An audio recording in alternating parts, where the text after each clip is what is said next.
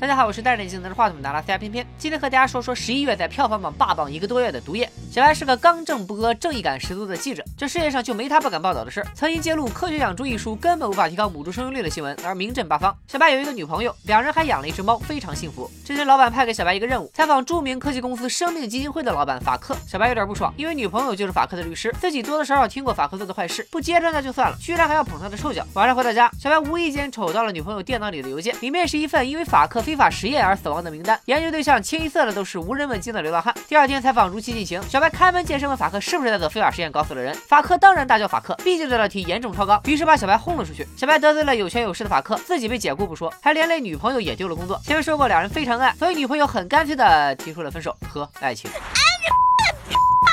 小白工作丢了，女票也没了，最惨的是猫也跟女票一起走了。这个故事告诉我们，千万不要偷看另一半的电脑。就这样，小白从一个业务能力超强的记者，变成了一个混吃等死的 loser。这天，法克的员工眼镜姐找到了小白，爆出了一个惊天大秘密：原来法克从外太空走私回来了几个外星生物的样本，取名叫做共生体，他们无法在地球独立生存。法克开了个脑洞，让共生体跟人体结合，这样人类也能去太空生存了。于是法克就找来流浪汉做人体实验，和共生体不兼容的素体一个接一个的惨死。目睹这一切的眼镜姐希望小白能揭露真相，然后带他来到了实验室，在命运和编剧的安排下。其中一个流浪汉刚好是小白的朋友，误打误撞之下，小白一个不小心就被他身上的共生体给寄生了。不用我说，大家也知道，这个共生体就是毒液。小白和毒液结合后，发现自己腰不酸了，背不疼了，腿也不抽筋了，一口气干趴五个保安不费劲。回到家后，小白隐约觉得自己不太舒服，总是想吃东西，吃完就吐。这他喵的是有喜了！更诡异的是，他还老听见另一个人说话的声音。小白只能求助于自己唯一信任的前女友。巧的是，前女友正在和他的新男友绿绿吃饭。毒液控制小白的身体，生吃起了大虾，所有食客都蒙圈了。毕竟这是大家第一次这么近距离的看快手直播。绿绿是个医生。也是个真男人，不仅不吃醋，还把现女友的前男友带到医院做核磁共振，差点震掉毒液半条命。因为毒液的弱点就是受不了超声波和超高温，通俗点说就是怕吵和怕烫。终于，绿绿得出结论，小白没啥大问题，就是感染了寄生虫。呃，这么说好像也没毛病。另一边，法克收拾完叛徒眼镜姐之后，派人来找小白，要他交出共生体。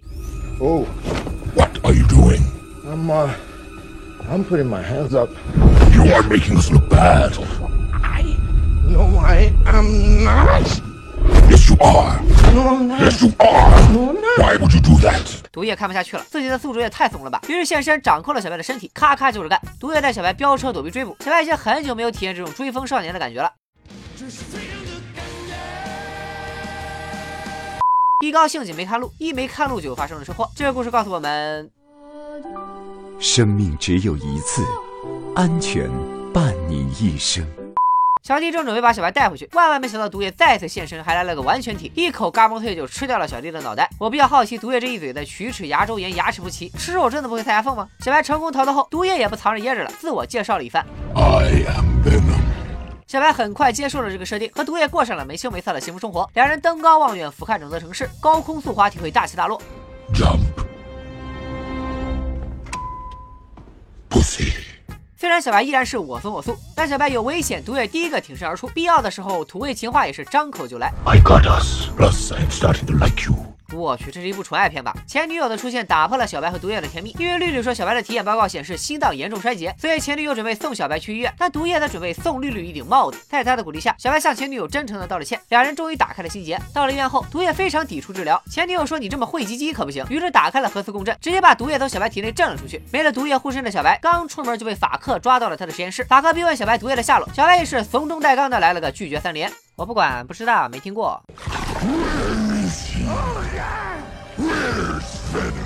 原来当初从外太空落到地球的共生体中偷跑了一个，名叫暴乱，一路跋山涉水打飞地来到美国，就是为了选择反派法克作为自己的宿主。全世界那么多人，刚好就是他们俩最配对，你就说巧不巧？法克见也问不出个啥，命令小弟把小白带到小树林里解决掉。真磨叽，你变成暴乱一口把它吃掉不就完了？小白不负众望，实力演绎了什么叫没了毒液他真的干啥啥不行。好在毒液对小白情深意重，为了救小白，先上了狗，又上了前女友。毒液先后换了两套皮肤，终于赶到现场，轻松干掉法克小弟之后，两人深情一吻，你根本分不清到底是女主吻了小白还是毒液吻了小白啊？不对，你根本分不清到。底谁是女主？之后女主，之后毒液重新回到小白体内。当务之急是阻止被暴乱击中的法克，因为暴乱的目的是驾驶飞船回老家，接更多共生体入侵地球。毒液本来也跟他们一伙的，但是后来因为爱上了小白，呃，不是，呃，因为爱上了地球，而且他在他们的星球也是个像小白一样的 loser，还是在地球更吃得开，太现实了！超人要是回到克星，也就是个力气大点的普通人吧。暴乱开始大开杀戒，好在毒液也及时赶到，进入备战状态。What are our chances?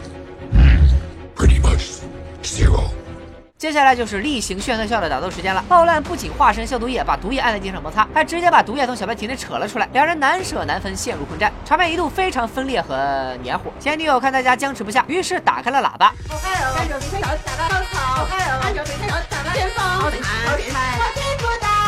没了共生体，小白和法克只能干打。此时法克偷偷和暴乱结合，一刀魂穿了小白，然后跑进了升空的飞船里。毒液在小白临死之前附身，成功引爆飞船，炸死了反派。最后为了保护小白，自己也被火烧成了灰烬。几个月之后，小白的身体基本恢复，脑袋里再次传来了毒液的声音。原来毒液死里逃生，又回到了小白体内，并且准备帮小白追回女朋友。小白表示他们俩要和谐共处，就必须定个规矩，比如不能是好人，但可以酌情吃点坏蛋啥的。小白来到超市，刚好遇见了街头小混混勒索超市老板，这不就是送上门的人肉刺身吗？What the hell are you? 玩路超，真好。彩蛋里，一个连环杀人犯点名要小白采访自己。杀人犯一头红毛，说等他出去就会有一场屠杀。屠杀是原著漫画中的另一个反派，相当于毒液的儿子，很有可能会在下部电影登场。毒液其实不算是漫威宇宙的作品，而是索尼自己拍的个人电影。故事很套路，很简单，甚至有些无聊。之所以票房如此火爆，完全归功于毒液人设的讨喜。其实原著漫画里的毒液不是这样子的，电影为了取悦观众，把毒液改成了小贱贱、星爵蚁人那种话痨逗逼风。事实证明，大家还真就吃这一套啊！偏偏期待有一日，毒液也能被并入漫威宇宙。拜了个拜。